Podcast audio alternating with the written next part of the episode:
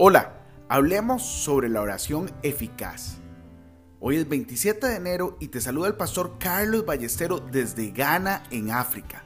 Como todos los días, yo le oro al Señor para que ponga en nosotros un corazón puro y su presencia nunca, nunca se aleje de nosotros. En Juan 16:24 leemos, Hasta ahora nada habéis pedido en mi nombre, pedid y recibiréis para que vuestro gozo sea cumplido. Hoy te quiero recomendar leer y meditar en Mateo 6, del versículo 6 al 15. Mira, Jesús nos enseñó cómo orar a nuestro Padre Celestial. No hay nada malo en que oren por ti, pero Dios quiere que aprendas a orar por ti mismo. Hay algunos pastores que se encomiendan a guerreros de oración en sus iglesias para que oren por ellos. En mi caso, yo no puedo confiar algo tan importante como la oración a otras personas. Yo oro por mí mismo, hablo con mi Padre Celestial por mi propia cuenta. Considero, eso sí, el apoyo en la oración de amigos y guerreros de oración como un bono extra. Aprende a orar por ti mismo. Tu vida cristiana no debe depender de las oraciones de otras personas. Jesús dijo, pídele al Padre.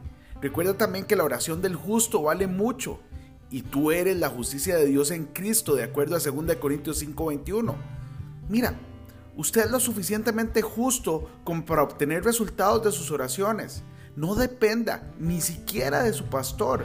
Él podría estar roncando cuando usted piensa que está orando por usted. Jesús dijo que en aquel día no le pediremos nada. Jesús estaba hablando del periodo en que él ya no estaría con los discípulos. En ese día, Jesús no esperaría que nadie le orara directamente. Jesús nos dirigía a orar al Padre Celestial mismo. ¿Hay alguna diferencia entre orar a Jesús y orar al Padre Celestial? Tiene que haberla. De lo contrario, Jesús no nos habría dicho lo que hizo.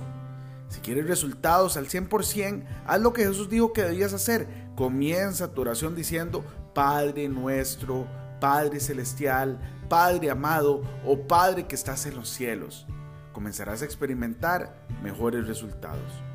Hoy bendigo tu vida en el nombre de nuestro Señor Jesucristo. Amén y amén.